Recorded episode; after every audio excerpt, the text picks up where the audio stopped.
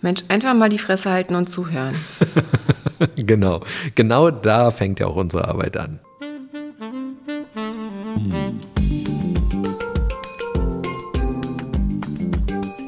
Herzlich willkommen zu unserem Podcast Die Therapeutin Und der Coach mit Sabine Werner-Kopsch und Hajo Werner. Ein Ausschnitt aus unseren Küchengesprächen. Folge 9 Selbstsabotage.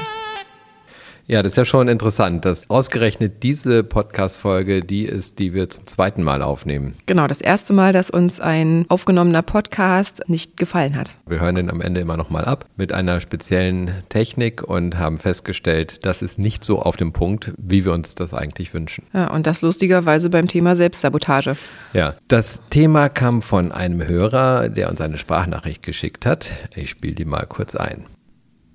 Bitte erklärt doch mal, was man gegen selbstsabotierendes Verhalten machen kann. Ja, Selbstsabotage.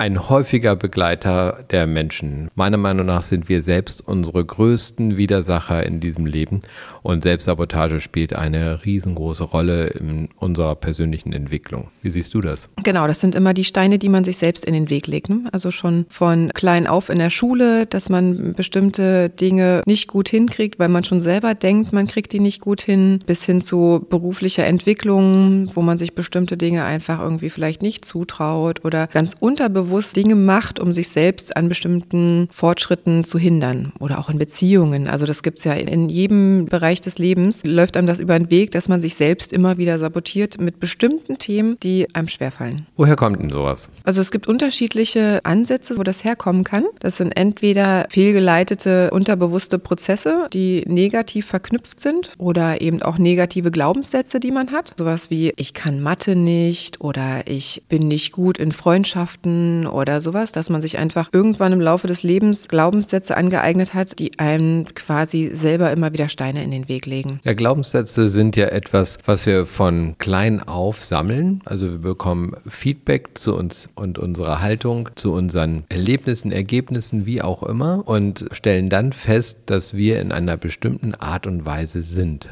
Also ich kann nicht rechnen, ich bin nicht liebenswert, ich bin nicht pünktlich. Genau, es gibt auch positive Glaubenssätze wie ich bin großartig im Singen. Dabei können die vielleicht gar nicht singen, aber fühlen sich einfach selber gut, wenn sie singen. Jeder Mensch kann singen. Aber ähm, ob sich's gut anhört oder nicht, sei dann immer noch die andere Frage. Aber es gibt jede Menge positive, aber auch wirklich negative Glaubenssätze. Und diese Glaubenssätze, entweder werden einem die im Laufe des Lebens gesagt, also zum Beispiel von Bezugspersonen, dass zum Beispiel die Eltern oder andere Bezugspersonen immer wieder etwas sagen, was dann zum eigenen Glaubenssatz wird, oder es sind bestimmte Erfahrungen, die man macht. Das Beispiel Singen finde ich ja tatsächlich wunderbar. Ich bin der Meinung, jeder Mensch kann singen. Und es ist eine Frage von Enthusiasmus beim Singen. Wenn ich jetzt sehr früh höre, ich kann kann nicht singen, dann stelle ich das natürlich ein. Ich trainiere meine Stimmbänder nicht, ich übe mich nicht im Singen und am Ende kommen auch keine tollen Ergebnisse raus. Wenn ich aber früh höre, dass ich gut singen kann, dann mache ich das immer weiter und dann singe ich auch immer besser, weil meine Stimmbänder entsprechend auf das Singen trainiert werden. Genau, und dann ist der Glaubenssatz, ich kann gut singen. Also ich zum Beispiel habe mit dem Singen selber eine total negative Erfahrung als Kind gemacht. Es gab so einen Kinderchor in der Grundschule und es stand so eine kleine Gruppe von Kindern zusammen. Die Chorleiterin stimmte ein paar Lieder an, ein paar Töne an und war dann so, irgendwas stört da, irgendwas hört sich ganz komisch an. Jetzt die eine Hälfte singen okay, ähm, dann die andere Hälfte singen, okay, jetzt nur die vordere Reihe singen, dann nur die hintere Reihe singen, bis sie mich dann rausgepickt hatte, dass ich der störende Ton bin und ich sollte mich dann zur Seite stellen, damit ähm, sich der Chor besser anhört. Das war richtig so ein bisschen traumatisch für mich. Ein hartes Erlebnis. Ja. Danach habe ich dann auch gedacht, okay, ich singe so schlimm, dass man mich sogar aus so einer kleinen Gruppe raushört, dass mein Ton der schrägste ist. Das hat sich nicht gut angefühlt und danach habe ich, glaube ich, den Glaubenssatz entwickelt, ich kann nicht gut singen. Genau. Und dann haben wir uns kennengelernt und ich singe total viel und total gerne. Auch mit den Kindern singen wir viel. Und ich habe festgestellt, seitdem wir zusammen unterwegs sind, singst du jeden Tag schöner. Ja, vielleicht ist das tatsächlich so. Ein schönes Beispiel für mich, dass ein Glaubenssatz dazu führt, dass auch negative Ergebnisse rauskommen. Und wenn sich das dann irgendwann ändert, dann die Ergebnisse auch wieder besser werden. Das heißt, wir können uns von Glaubenssätzen ja verabschieden und dann zu besseren Ergebnissen finden. Genau, also man muss halt diese Glaubenssätze Glaubenssätze für sich quasi identifizieren und sagen, ah, okay, ich habe da diesen negativen Glaubenssatz, der mich in dieser oder jener Weise beeinflusst. Und dann muss man sagen, das ist ein Stein, den ich mir selber in den Weg lege. Und dann muss man aktiv daran arbeiten, diesen Glaubenssatz zu verändern. Ganz genau die Erfahrung sammeln, dass dieser Glaubenssatz nicht zutrifft und sich diesen neuen Glaubenssatz, den man sich aufbaut, bestätigen und mit diesen gesammelten Bestätigungen wird dieser neue Glaubenssatz dann gefestigt. Genau. Aber es gibt auch noch andere Grundlagen für Selbstsabotage. Zum Beispiel ist eine, dass wir mit Glück nicht gut umgehen können als Menschen. Wir lernen nicht mit Glück umzugehen oder viele Menschen lernen nicht gut mit Glück umzugehen. Und wenn dieses Glück direkt vor uns liegt, dann haben wir plötzlich Angst und verschwinden lieber in das Gewohnte zurück, als dieses Glück beim Schopfe zu fassen und damit weiterzuleben. Dieses Ungewisse, was auf uns zukommt, ist tatsächlich eine so große Herausforderung, dass die Angst häufig überwiegt und Menschen zurücktreten und das Bekannte wählen. Kennst du das auch? Ja, das ist tatsächlich komisch, ne? dass Menschen so, sich so verhalten. Man denkt immer, ah, wenn mir dieses oder jenes Glück über den Weg läuft, dann wäre ich für mein Leben gesegnet und total außer mir vor Freude. Und wenn es dann so ist, dann ist es irgendwie gar nicht mehr so. Also ganz häufig streben Menschen ja auch bestimmte Dinge an. Auch so dieses bekannte Gefühl, okay, wenn ich einen Lottogewinn hätte, dann würde ich total glücklich werden. Dazu gibt es ja auch super viele Studien, dass Menschen nach Lottogewinnen meistens eher nicht glücklicher sind, sondern eher unglücklicher. Und bei vielen das Geld dann relativ schnell auch wieder weg ist. Genau, oder sie noch riesengroße Schulden aufbauen dann, weil das möglich ist in dem Moment. Ne? Also ich weiß nicht, warum der Mensch so gepolt ist, aber man setzt sich bestimmte Ziele und wenn man diese Ziele erreicht, ist es dann so, dass die eigentlich gar nicht den Effekt haben, den man selber glaubt, dass dieser Effekt eintreten wird. Ich habe das selber auch schon mal gedacht, wenn man irgendwie was gewinnt, was irgendwie total toll ist, irgendwie eine Summe X an Geld oder was auch immer, das ist bestimmt das größte Hochgefühl, was man so fühlen kann oder auch bei bestimmten anderen Dingen. Und wenn man das dann erlebt, also ich habe jetzt keine riesengroße Summe gewonnen, aber ich habe mal in einem Lotto, glaube ich, 500 Euro gewonnen. Und ich fand das total toll, habe mich gefreut, aber habe mich selber erschrocken, wie wenig ich mich eigentlich darüber gefreut habe. Ja, mal davon abgesehen, wenn du 500 Euro gewinnst, dann musst du ja auch eine ganze Menge Geld eingesetzt haben, um dahin zu kommen. Und die Frage ist, wie viel Geld du vorher ausgegeben hast, um die 500 Euro zu gewinnen. Ja, das ist ja in dem Moment egal. Ne? Aber ich dachte, wenn man mal sowas Größeres als jetzt irgendwie ein oder fünf Euro gewinnt, dann ist das bestimmt ein mega Gefühl. Aber das ist das gar nicht. Also ehrlich gesagt war ich dann selber enttäuscht darüber, wie wenig Hochgefühl man da in diesem Moment hat. Ich habe mich gefreut über das Geld und so, aber das war jetzt so. Das zum Beispiel ist eine der häufig vorkommenden Selbstsabotageakte. Menschen, die das Glück als Schicksalsschlag erwarten der große Lottogewinn. Spielen Lotto und wenn ich den Lottogewinn dann habe, dann ändert sich alles. Die Wahrscheinlichkeit ist eben 1 zu 80, 100 irgendwie Millionen und damit sehr, sehr unwahrscheinlich. Kann natürlich trotzdem passieren, ist ja klar, aber es ist sehr unwahrscheinlich. Und damit wird dieses Glück ins Außen gelegt und man lebt so weiter wie bisher. Es ändert sich nichts im Leben und man unternimmt vielleicht nicht die Anstrengungen, die einen auch zu diesem Lebenskomfort führen könnten, den man sich wünscht oder den man sich realisieren möchte mit dem Lottogewinn. Also genau. die Menschen werden untätig, weil sie hoffen, dass das Glück sie als Schicksalsschlag ereilt. Genau, also viele sehen ja auch das Glück genau so, dass Glück etwas ganz Zufälliges ist, ne? Also was einen so ereilen kann, aber wenn eben nicht, dann halt nicht. Und es gibt ja auch Menschen, die den Glaubenssatz haben, ich bin ganz unglücklicher Mensch. Also ich habe immer Pech. Das habe ich auch schon gehabt. Und diese Menschen, interessanterweise, ziehen das Pech total an. Ne? Also weil die eben diesen Glaubenssatz haben, legen die sich permanent selbst Steine in den Weg und fokussieren dann immer diese Sachen, die negativ sind. Und das ist auch so eine richtig bewusste Form von Selbstsabotage. Es gibt gibt ja so unterbewusste Formen von Selbstsabotage, wo man das selber nicht merkt. Und dann gibt es so ganz bewusste Prozesse. Aber wenn man sich die ganze Zeit sagt, ich bin ein Pechvogel oder ich bin ungeschickt und dann passieren einem auch noch die ganze Zeit Dinge, die genau das bestätigen, dann ist das ein ganz bewusster Akt der Selbstsabotage. Erstmal können wir ja davon ausgehen, dass die Dinge, die als positives oder negatives Vorkommnis in unserem Leben passieren, sich erst einmal die Waage halten. Und nur der Blick, den wir darauf haben, entscheidet, ob wir eher auf der positiven Seite unseren Fokus haben oder auf der negativen Seite. Das heißt, in dem Moment, wo ich dann sage, ich bin ein Pechvogel, dann fokussiere ich den negativen Anteil und damit verstärkt sich das natürlich, weil ich habe viele gute Indizien, dass das richtig ist und dann produziere ich das natürlich immer mehr, weil dieser Glaubenssatz sich festigt in meinem Leben. Auf der anderen Seite ist es bei den Glückskindern so, also die Menschen, die sich als Glückskinder sehen, dass sie auf die positiven Dinge, die sie erfahren und erleben, schauen und damit natürlich genauso viele positive Erlebnisse haben und dann natürlich dieses Gefühl etablieren und damit immer mehr positive Erlebnisse auch anziehen. Genau. Glaubenssätze. Genau. Glaubenssätze sind extrem stark und leiten quasi alles, was wir tun und was wir denken. Ne?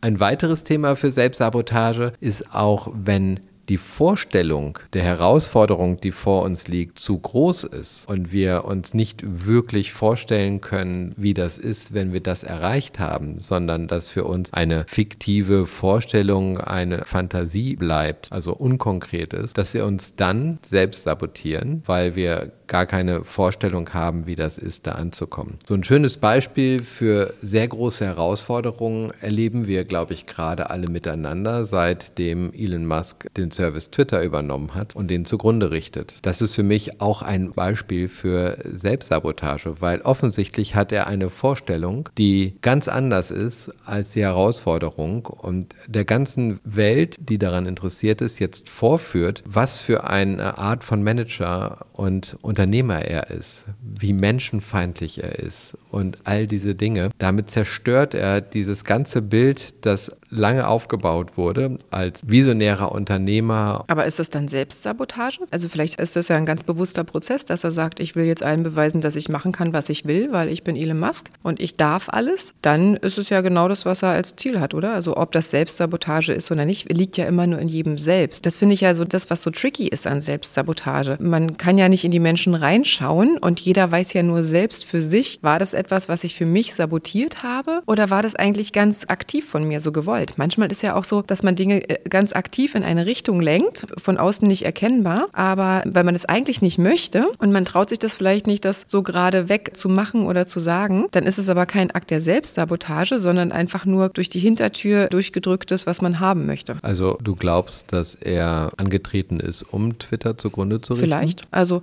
vielleicht will er allen beweisen, ich kann alles machen, was ich will. Also ich habe manchmal den Laden einfach schließen. Ja, aber das ist ja viel zu unspektakulär. Also er mag das ja, wenn es sehr spektakulär ist. Vielleicht möchte er das Ganze mit einem riesengroßen Feuerwerk beerdigen. Ja, ein großes Feuerwerk wäre zu sagen, ich mache den Laden dicht. Ja, das wäre zu einfach und dann ist es ja ganz schnell vorbei. Das ist ja viel zu langweilig dafür, dieses ganze Geld da reingestecke. Das ist doch viel interessanter und lustiger, wenn er das irgendwie erstmal noch richtig ausschlachten kann. Das ist doch auch mit Kindern auf dem Schulhof, die andere Kinder anstenkern und so, die könnten sich ja auch einfach in die Ecke stellen und irgendwie ihre Sachen machen, machen sie aber nicht, weil das ist ja viel lustiger sozusagen zu gucken, wie andere reagieren und die Macht zu fühlen. Ich glaube, er hat ein totales Machtthema, ein totales Kontrollthema, aber ich glaube nicht, dass er sich selbst sabotiert, sondern dass es einfach ein Vorführen ist von dem, was er alles kann und machen darf, weil er eben Elon Musk ist. Ne? Der verhält sich ja wie ein Sechsjähriger, der irgendwie gerade merkt, dass er ein bisschen Testosteroneinschüsse hat. Also, aber Selbstsabotage ist ja was, wo man, wie gesagt, viel mehr mit sich selbst in die Bütt gehen muss. Ne? Also äh, das kann man von außen viele Dinge gar nicht so gut erkennen. Und das habe ich auch immer wieder, wenn ich mit Patienten über Selbstsabotage rede, dass vielen das gar nicht bewusst ist, dass sie das machen. Also diese unbewussten Prozesse, die von außen teilweise ganz anders aussehen, aber von innen dann eigentlich eine fehlgelenkte Verhaltensweise sind, die dann in einer Selbstsabotage münden. Das ist total anstrengend, das herauszufinden. Das zum Beispiel kenne ich auch. Also dieses Thema, dass Menschen etwas Bestimmtes erreichen wollen, aber auf dem Weg passieren ihnen dann irgendwelche Dinge. Beispielsweise sie entdecken einen Social Media Kanal, eine Social Media Software und erleben dann genau das, was wir in der Folge Medienkonsum beschrieben haben, dass sie diese ganzen Glücksgefühle dort schon bekommen, die sie normalerweise erst haben, wenn sie ansonsten ihr herausforderndes Ziel erreichen würden oder erreicht hätten. Und dann bleiben sie dort stecken, verbringen Stunden um Stunden auf diesem Social Media und verfolgen ihre eigentlichen Ziele nicht. Genau, Prokrastination ist ein total schönes Beispiel für Selbstsabotage. In dem Moment macht man nicht das, was man eigentlich machen könnte, sondern man lässt die Zeit einfach ohne Sinn und Zweck vergehen. Tatsächlich ist es gerade auch in den meisten Schulen eine Entwicklung, dass viele Kinder und Jugendliche sich selbst sabotieren, indem sie eben viele Hilfsmittel benutzen, zum Beispiel KI-Sachen, und sich eigentlich selbst damit sabotieren, weil sie sich um ihre eigenen Ressourcen bringen, die sie jetzt genau in dem Moment entwickeln und ausfeilen und das jetzt nicht machen, weil es so schön einfach ist, quasi einfach irgendwelche Apps zu benutzen. Ja, sie entwickeln nicht ihr eigenes Gehirn, um diese Aufgaben zu lösen, sondern finden die Lösung im Außen, was ja auch Vorteile hat, wenn man das kann. Aber wenn man selber nicht mehr den Weg für sich etabliert, dann bringt man sich um eine Ressource. Genau, also man entwickelt bestimmte Fertigkeiten und Fähigkeiten nicht, weil das eben so schön einfach und zeitsparend ist, eine App zu benutzen. Und in dem Moment sabotiere ich mich eigentlich selber. Also wenn ich zum Beispiel richtig gut begabt bin und eigentlich mit vielen Sachen schon richtig gut unterwegs war, aber jetzt merke, ach, das ist ja totale Zeitverschwendung, das alles immer selbst auszurechnen, selbst zu recherchieren. Und dann mache ich das jetzt quasi mit einer App und ab jetzt entwickelt sich das dann alles rückläufig. Das ist ein klassisches Thema von Selbstsabotage. Und wenn man mit denen darüber spricht und sagt, hör mal zu, eigentlich machst du da was, was gerade gar nicht gut für dich ist, weil später möchtest du gerne irgendeinen Job haben, in dem du dich quasi eigentlich mit den Dingen auseinandersetzen musst. Und du kannst nicht immer irgendwelche Apps benutzen, weil dann bist du einfach nur Sachbearbeiter. Dann lachen die und sagen, na ja, aber das ist doch so schön einfach. Das ist doch so schön einfach und ich krieg dann doch super schnell gute Noten.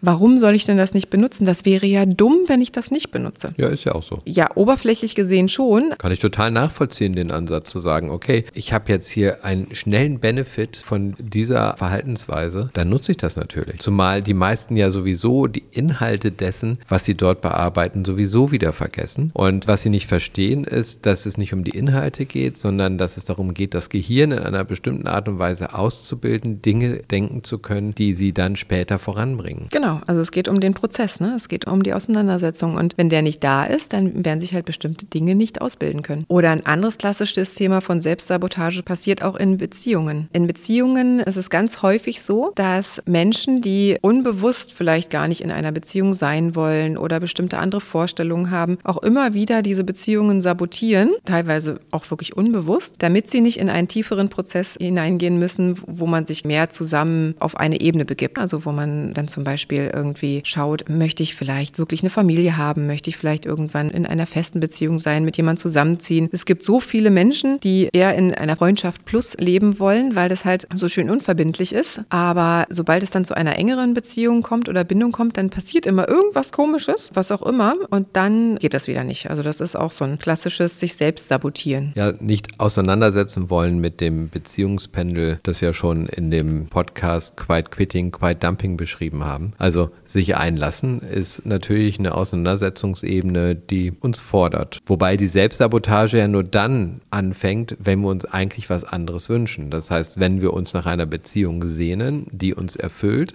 und dann aber auf Freundschaft Plus Ebene hängen bleiben. Das ist ja der Punkt, wo es selbstsabotierend wird. Eine Frage, die ich häufig gestellt bekomme, ja, wie schaffe ich es denn, eine Partnerin, einen Partner zu treffen, mit dem ich auch und mit der ich auch wirklich harmoniere? Wie schaffe ich den Menschen zu treffen, mit dem ich mein Leben weitergestalten kann? Und da ist häufig der Glaubenssatz, der darunter liegt, dass der Mensch, um den es da geht, sich selbst nicht liebenswert findet, also sich ungeliebt fühlt von klein auf und dieses ungeliebt fühlen immer wieder in seinem Leben neu produziert. Genau.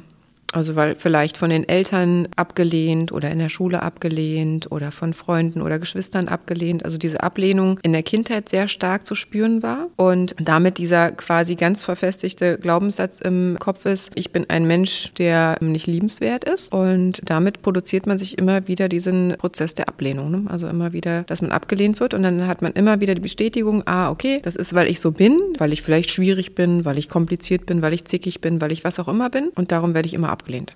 Genau. Also kommt dann keine Beziehung zustande und dann weiß man, ah, okay, man ist ja auch nicht liebenswert und dann ist das so ein schöner Kreislauf, der super funktioniert und man richtet sich in diesem Unglück ein, möchte dort bleiben, weil man nicht gewohnt ist, glücklich zu sein und lieber ist der Mensch in dem gewohnten, bekannten Unglück als sich dafür zu entscheiden, sein Leben zu verändern, sich selbst von Grund auf in Frage zu stellen und diese Punkte, die einen selbst sabotierend verhalten lassen, anzugehen. Genau. Was macht man dann zum Beispiel, um sich selbst sabotierend zu verhalten?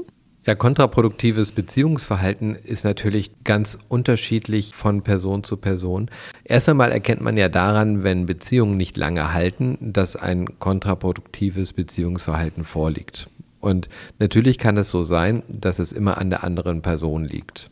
Aber das ist natürlich auch schon einer der wichtigen Grundlagen. Wenn ich mir immer Beziehungspartnerinnen, Beziehungspartner aussuche, die sich derartig kontraproduktiv verhalten, dann ist das ja auch schon Teil meines Glaubenssatzes, meiner Selbstsabotage. Genau da fange ich ja dann auch an. So, jetzt gehe ich mal davon aus, dass ich ein liebenswerter Mensch bin und ich suche mir dann wiederum selbstsabotierend Beziehungspartner, Beziehungspartnerin und die verhalten sich dann in einer Art und Weise, dass mir die Luft wegbleibt, ich mich nicht entwickeln kann, ich mich einschränke. Das habe ich ja ausgewählt. Dann gehe ich ja damit entsprechend um. Welche Erfahrung hast du denn da? Genau, also es gibt Menschen, die sich, wenn eine Beziehung zustande gekommen ist, tatsächlich total ungünstig verhalten. Ne? Also zum Beispiel dann auch alleine Party machen gehen und dann trinken oder mit anderen, alles, mit also anderen Party rumflirten. Machen kann man ja machen. Ja, ja, aber dann mit anderen rumflirten oder küssen oder also quasi schon jetzt kein direktes Fremdgehen praktizieren, aber so, so eine leichte Vorform davon. Oder die sich dann einfach in Beziehungen auch so entwickeln, dass sie den anderen quasi gar nicht mehr alleine irgendwas machen lassen. Aber du hast ja auch mehr mit jungen Menschen zu tun. Und bei jungen Menschen ist es ja auch so, dass sie sich noch mehr ausprobieren. Genau, aber wenn man sich natürlich dann total eifersüchtig verhält oder den anderen stalkt, das gibt es halt auch immer wieder, ne? dass, dass man dann sich auf allen Social-Media-Plattformen gegenseitig sucht die ganze Zeit, okay, der, ich hab, der hat jetzt einen Snap gemacht, ich habe gesehen, der ist jetzt da und da, da ist aber auch die und die. Das ist dieses hochgradig Eifersüchtige, ist ganz schwierig schwierig. Aber was auch total schwierig ist und was tatsächlich auch nicht nur bei Jugendlichen ist, dass es einfach unschön wird in einer Beziehung, ne? dass man sich unschön verhält, dass man zum Beispiel sich nicht einbringt, nicht im Haushalt hilft oder den anderen alles immer bezahlen lässt oder das sehr einseitig wird oder bis hin zu, dass man den anderen einfach beschimpft. Ne? Also manche Jugendliche beschimpfen sich aus Spaß in Beziehungen. Das ist sehr liebevoll. Das ist total liebevoll, wenn man dann sagt, ey, du alte Schlampe. Das ist irgendwie wirklich schwierig. Ich denke dann manchmal so, okay, aber die finden das teilweise lustig. Aber manchmal schwappt schwappt es dann noch um und dann ist es halt nicht mehr lustig. Und das ist dann das Problem. Und da verhält man sich eigentlich so, dass man irgendwann wird man dann abgelehnt. Also bei den meisten Menschen tritt dann irgendwann der Punkt ein, wo man sagt, okay, jetzt ist genug. Jetzt habe ich davon wirklich genug, es reicht. Ich will das nicht mehr. Und das ist dann was, wo man quasi sich die ganze Zeit dann immer wieder gleich verhält, sich dann also fragt, warum komisch, dass diese Beziehung schon wieder auseinandergegangen ist. Aber eigentlich ist es ein total aktives Selbstsabotageverhalten, was man praktiziert. Und dann muss man gucken, okay, möchte ich das oder möchte ich vielleicht wirklich nicht in einer Beziehung sein? Das was kann ja, auch okay sein. Ist. Das ist was ja okay ist. Oder möchte ich das eigentlich anders? Und dann muss man sein Verhalten quasi verändern. Ne? Dann muss man gucken, okay, was ist mein eigener Anteil. Den Anteil der anderen kann man nur in dem Moment bestimmen, wo man sich denjenigen aussucht, mit dem man zusammen ist. Also wie du schon gesagt hast, ne, dass man sich nicht immer bestimmte Typen aussucht. Es gibt ja auch so Menschen, die sich immer eine bestimmte Art von Mensch aussuchen als Partner, die einen direkt schlecht behandeln oder direkt aggressiv sind oder so. Das ist das in der Regel eben glaubenssatzbasiert. Ne? Die Menschen haben die Erfahrung gesammelt, sind nicht liebenswert und suchen sich dann Menschen aus als Beziehungspartner, Partnerin, die sie dann auch entsprechend behandeln handeln. Genau, also in dem Moment kann man quasi das mitbestimmen, wer das Gegenüber ist oder wie sich das Gegenüber verhält. Und ab dann, wenn man dann in einer Beziehung ist, kann man eben nur noch an sich selbst arbeiten. Ne? Also dann kann man nicht sagen, okay, ich will jetzt den anderen so hinbiegen, der sieht vielleicht so aus, wie ich es gut finde, aber ist wieder so ein Arschloch-Typ wie immer. Aber diesmal forme ich ihn mir um zu einem total tollen ähm, Gentleman. Ja, das funktioniert natürlich nicht. Also ich habe da so einen schönen Cartoon gesehen neulich, da habe ich sehr gelacht. Erstes Date und Anbahnung und dann kommt, ah, ich liebe dich so, wie du bist und dann wird geheiratet und fünf Jahre später kommen beide dann mit Listen an, was sie beim anderen gerne anders hätten. Genau. Das ist so der Klassiker, ne? Der Klassiker. Also das funktioniert natürlich nicht. Und da muss man sich auch bewusst sein, ne, dass das dann Arbeiten an sich selbst ist und wenn das Gegenüber aber nicht mitzieht, naja, okay, dann ist es halt auch schwierig. Ne? Das also ist auch so ein ganz klassisches Beispiel, wo, glaube ich, wirklich viele Menschen Selbstsabotage betreiben. Es gibt auch noch andere Formen der Selbstsabotage, wo es um Herausforderungen geht. Gehen wir jetzt mal mal von dieser Beziehungsthematik weg und mal wieder so auf etwas, was auch häufig junge Menschen betrifft. Was ich sehr häufig sehe in der Zeit Ausbildung, Abitur, solche Meilensteine, die für Menschen wichtig sind. Und plötzlich fangen die Menschen an und gehen feiern, betreiben Selbstsabotage, in denen sie anfangen, irgendwelche Drogen zu nehmen. Also Alkohol ist ja schon eine Droge. Dann geht es noch weiter mit anderen Substanzen, die immer freier verfügbar sind und die sich die Menschen dann einwerfen. In jungen Jahren wird Cannabis geraucht, damit wird die Entwicklung des Gehirns gehemmt. Und das sind ja alles Selbstsabotageakte, wo ich sage, da haben Eltern oder Mentoren noch einen wichtigen Einfluss. Das ist so. Da kann man halt gucken, ne, ob man das irgendwie beeinflussen kann, ob man das Umfeld mit beeinflussen kann. Das ist leider so, wenn das dann schon quasi falsch abgebogen ist, immer schwierig wieder einzufangen. Also wenn zum Beispiel junge Menschen mit 13 anfangen zu rauchen und dann irgendwann kommt Cannabis hinzu, dann ist natürlich schwierig, da wieder den richtigen Weg zu finden. Kann man versuchen und manchmal klappt das auch. Aber besser und effektiver ist es im Vorfeld gleich zu schauen, dass man zum Beispiel guckt, okay, ist das Umfeld der Kinder oder der Jugendlichen ein gutes Umfeld oder hat man selber kein gutes Gefühl dabei, dass man einfach schaut, in der Phase, wo sich junge Menschen nicht mehr in der Familie orientieren, sondern außerhalb der Familie, dass man dann dafür sorgt, dass man in einer Umgebung ist, in der man sich das wünscht, dass die Kinder dort quasi gut aufgehoben sind. Okay, ja, das kann man als Eltern versuchen zu steuern. Man ist ja nicht immer dabei. Die Kinder sind dann irgendwann unterwegs und werden größer, machen ihr Ding und dann passiert das. Das bekommt man dann ja nicht immer so mit, sondern man muss dann schon sehr dicht dran sein, um da das wirklich mitzubekommen. Und die Frage ist ja, wie man das schon vorher vermittelt, dass Menschen eben Glaubenssätze haben, die produktiv sind. Genau, oder so. Das ist natürlich am effektivsten, weil es eben am grundlegendsten ist. Ja, sich als Eltern zu überlegen, okay, nun macht mein Kind ja nicht immer alles richtig, ist ja klar, und trotzdem dem Kind Glaubenssätze zu vermitteln, die produktiv sind. Was würdest du sagen, was ist ein guter, produktiver Glaubenssatz für Kinder? Ich bin geliebt. Ich bin liebenswert. Ich kann rechnen. Ich kann lesen. Ich kann toll malen. Ich kann singen und so weiter. Also, ich finde einen total wichtigen, ich bin gut so wie ich bin. Ich bin gut so wie ich bin. Was natürlich genau diese 50-50-Sache ist. Ne? Das ist so, man bekommt natürlich auch Feedback, wo man negatives Feedback jetzt hat auf ein Verhalten. Das gehört ja dazu. Und wenn ich sage, ich bin gut so wie ich bin, dann muss das eben mit aufgefangen werden. Genau. Aber nur weil ich mich jetzt in einem bestimmten Moment nicht so verhalten habe, wie sich vielleicht andere vorgestellt haben, heißt es ja nicht, dass ich nicht gut so bin, wie ich bin. Ich sage zum Beispiel zu meinem Kind, wenn es mich jetzt gerade anblökt und mir erzählt, dass es mich nicht mehr liebt und lieb hat, weil es jetzt gerade so in dieser, in dieser Wut ist und das empfindet, dass ich das verstehen kann und mein Kind trotzdem lieb habe. Ich habe dich trotzdem lieb. Ich verstehe das, dass du das gerade überhaupt nicht fühlen kannst. Ich liebe dich trotzdem. Genau. Diese ganzen Glaubenssätze werden ja zum Teil unserer Identität und müssen dann Stück für Stück ausgetauscht werden. Und dann gibt es ja aber auch immer wieder Glaubenssätze, die gerade in jungen Jahren, und damit hast du ja viel zu tun, zu so starken Identitäten werden, dass sie störungsrelevant sind, oder? Genau. Das ist dann so Teil meiner Arbeit.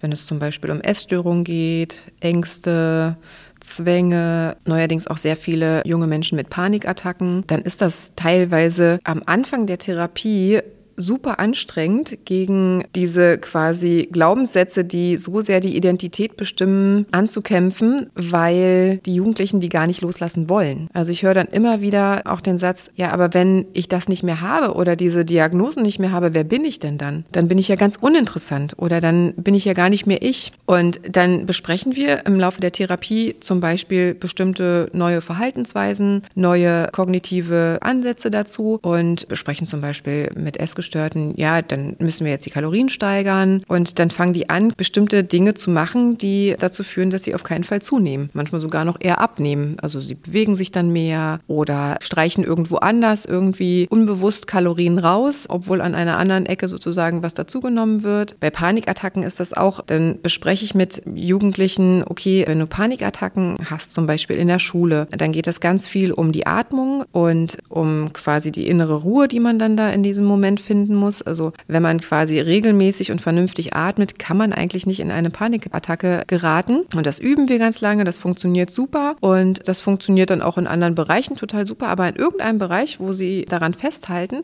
weil sie dann besondere Benefits kriegen oder dann eben auch ein Bild von sich aufgebaut haben, zum Beispiel in der Schule von der Person, die dann immer aus dem Raum gehen darf oder die Person, die dann immer äh, besondere Zuwendung kriegt, da funktioniert das erstaunlicherweise nicht. Da kann man machen, was man will und es funktioniert nicht. Und das ist ein ganz bewusstes Sabotieren dessen, dass man eigentlich selber das Ziel hat, man möchte ja gesund werden. Man möchte ja wieder normal am Leben teilnehmen können. Diese Ziele stecke ich ja dann mit den Jugendlichen und sage, okay, was sind deine Ziele in der Therapie? Und die können das ganz klar artikulieren. Ich möchte wieder gesund sein. Und auf der anderen Seite sabotieren sie das aber die ganze Zeit. An der Stelle geht es für mich um das Thema Kontrolle. Das heißt, die Menschen richten sich lieber im kontrollierten Unglück ein, als das Leben zu verändern und dann das Gefühl zu haben, ich kann das gar nicht mehr kontrollieren. So die Angst davor, dass diese Veränderung für sie nicht kontrollierbar ist. Genau, das ist das, das steckt ja hinter jeglicher Selbstsabotage. Es ist immer eine Angst vor irgendwas.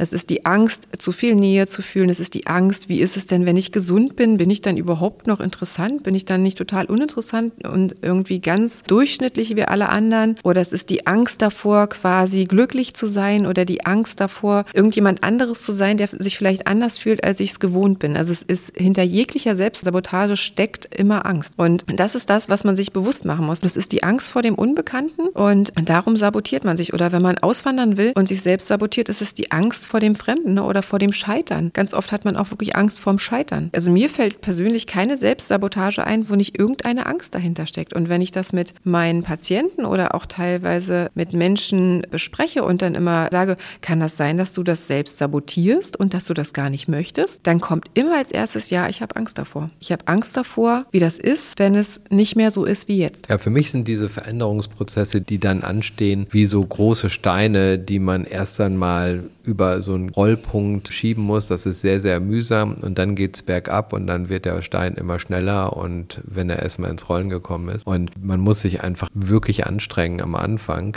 diesen Stein ins Rollen zu bringen. Genau, und am Anfang fühlt es sich nicht gut an. Und meistens ist es so, wenn man das dann geschafft hat und über diesen Berg quasi den Stein drüber gerollt hat, sobald er anfängt, dass der Stein von alleine runterrollt und man nicht mehr hochschieben muss, in dem Moment fühlt es sich gut an und da kann man dann selber gar nicht mehr verstehen, warum man sich auf der anderen Seite so angestrengt hat, dass man nicht hochkommt, dass man nicht zum Gipfel kommt. Ja. Und das ist halt so dieses total Erstaunliche, finde ich, dass egal an welchen Punkten das bisher auch so in Therapien bei mir war, die Jugendlichen hinterher gesagt haben, ich weiß gar nicht, warum ich mich da so aktiv gegen gewehrt habe, warum ich mich so aktiv dagegen gewehrt habe, gesund zu werden. Ich verstehe es im Nachhinein gar nicht mehr. Manchmal verstehen die es während des Prozesses schon gar nicht und sagen, das ist doch total unlogisch. Ich will doch gesund werden. Warum stelle ich mich denn so an? Warum mache ich das denn? Ich will das gar nicht. Ich will, dass das in meinem Kopf ausgeschaltet wird. Aber wie gesagt, sobald man über diesen Punkt hinweg ist, ist es einfach nur noch wie so eine Befreiung. Genau diese Befreiung zu erleben, wünsche ich auch jedem Menschen, mit dem ich arbeite. Das ist einfach immer total schön, wenn man dann sieht, wie sich das ganze Leben plötzlich verändert, eine Tür aufgegangen ist und neues Terrain beschritten wird und das Glück wächst, die Zufriedenheit wächst. Das ist so das, was ich mal ganz fantastisch finde an meiner Arbeit, wenn ich das erleben darf. Genau, das finde ich tatsächlich auch. Und dafür lohnt sich auch das Kämpfen vorher. Dafür lohnt es sich auf jeden Fall. Ja, macht euch doch mal Gedanken, wo ihr möglicherweise mit Dingen unterwegs seid, die euch selbst sabotieren und wie ihr das ändern könnt. Bis bald. Auf bald.